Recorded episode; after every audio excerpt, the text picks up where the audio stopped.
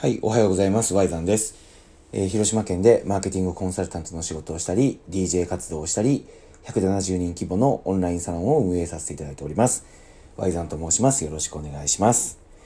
さあ、というわけでですね、今日の、えー、ラジオで SNS 活用についてを分かりやすくお伝えしていこうという、えー、趣旨でやっているんですけど、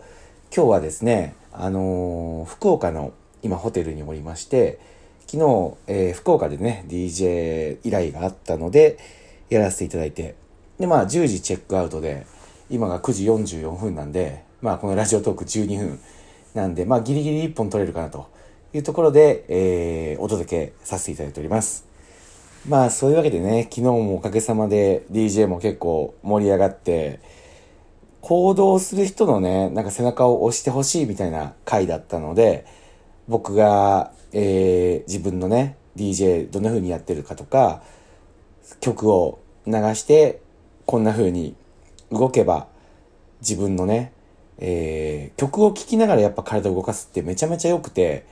やっぱり、あのー、行動力って頭で考えてもやっぱなかなか身につかないところがあって、そんな時はもう単純にやっぱり言葉を、ポジティブな言葉を聞きながら体を動かすって結構僕効果あると思ってるんですよ。もうこれはね、実体験だし、僕の周りで僕のライブに来てくれて、えー、そういうのをね、体験した人が、まあ、あの、挑戦しやすくなったというような声をね、聞いたりとかするんで、これまあちょっとね、言葉じゃね、なかなか説明できないんですけど、僕は、あの、DJ 中に自分の好きな曲をまあ流して、で、その中に流れている歌詞をね、ピックアップして、こう、お客さんに語りかけて、例えばもう、あの、いつもよくね、流す、できっこないをやらなくちゃだったら、こう、諦めないでどんな時も、君ならできるんだ、どんなことも、みたいなところで、えー、動きながらその言葉を聞くっていうのに、ものすごい意味があると思ってて、そういうね、なんか、体験を伝えたくてやってるんですけど、まあこういうね、その SNS を言葉で聞くっていうラジオの場で、それを話すのもまたね、ちょっとイメージ湧きにくいかもしれないんですけど、まあいつかね、このラジオを聞いてて、興味持ってくれたら、僕のね、イベントに遊びに来てくれたら嬉しいなと。そんな風に思いながら、えー、今日も話していきたいと思います。さあ、というわけで、えっ、ー、と、今日のテーマなんですけど、SNS 活用の1本目は、えー、コミュニケーションだというテーマでお話しさせていただきます。この番組は、花沢ひろ子さんの提供でお送りさせていただきます。はい。というわけで、あの、SNS 活用の一歩目はコミュニケーションだということでね、これはまあ僕のセミナーとかブログを読んでくれてる人はもう十分、あの、理解してることかなと思うんですけど、あの、SNS を始めた時に、まず僕が初めに意識してほしいのは、SNS っていうのは一体多数の情報発信の場ではないよっていうことなんですよ。これね、すごい勘違いというか、陥りやすい罠なんですけど、SNS を始まると、どうしてもね、やっぱみんな発信者になろうとするんですよ。自分の言いたいこととかやりたいことがあるから SNS を使うわけで、それはそれでね、すごい、あの、いいことというか、やりたいこと、伝えたいことがあるっていうのは、すごく立派なことだと思うんですけど、ただね、よく考えてほしいんですよ。誰も、やっぱりあなたのことを知らないわけですよ。で、知らない人の話って、どんだけ価値があっても、どんだけもっともらしいこと言ってても、まあ基本興味ないですよね。正確に言うと、それが伝わるまで聞こうっていう気持ちにならないですよね。もしかしたらね、すごい、あのー、聖母のような人がいて、初めてあなたのことをあったとして、それをね、真摯にうんうんって言いながら、1時間、2時間、3時間飲みながらね、こう語り合ったら、あなたの言ってることがわかるかもしれないけど、なかなかやっぱそういう人っていなくて、基本やっぱりみんな知らない人の話には興味がないんですよ。これはね、本当に大前提として覚えておいてほしいんですよ。で、やっぱりね、SNS が他のメディアだと大きく違うのは、まあ誰でもできるっていうところなんですよ。で、誰でもできるっていうところは、ものすごいメリットであるんですけど、前も話したと思うんですけど、やっぱこう、権威性がないんですよね。だから SNS をやってるから、この人の話を聞きたいっていうことは、まあ、まずないわけですよ。これがテレビとかね、そういう限られた人しか出れないメディアになると、まあ、これに出てる人っていうことだけで、あ、有名な人なんだな、みたいなバイアスがかかるので、情報をね、あの、聞いてみようとかっていうことになるとは思うんですけど、SNS でそうなることはまずないです。まあ、普通に考えたらそうですよね。なんで、僕が一番 SNS を始めるときに、やっぱり大事にしてほしいのは、発信ではなく受信なんですよ。発信ではなく受信。これはね、あのー、まあ、考えればね、わかることではあるんですけど、やっぱり自分の発信を聞いてくれる人ってありがたい存在じゃないですか。例えば、先日僕、このラジオね、えー、基本、やっぱりまあ、今つながりがある人が聞くのが中心だろうなって始めたんですけど、やっぱりせっかくね、このラジオトークをやるからには、あのー、このラジオトークっていうプラットフォームの中で、僕のラジオが広がっていって、僕の話を聞いて、まあ参考になったよっていう人が現れたらいいなっていうふうには思ってね、えー、毎日撮らせてもらっているんですけど、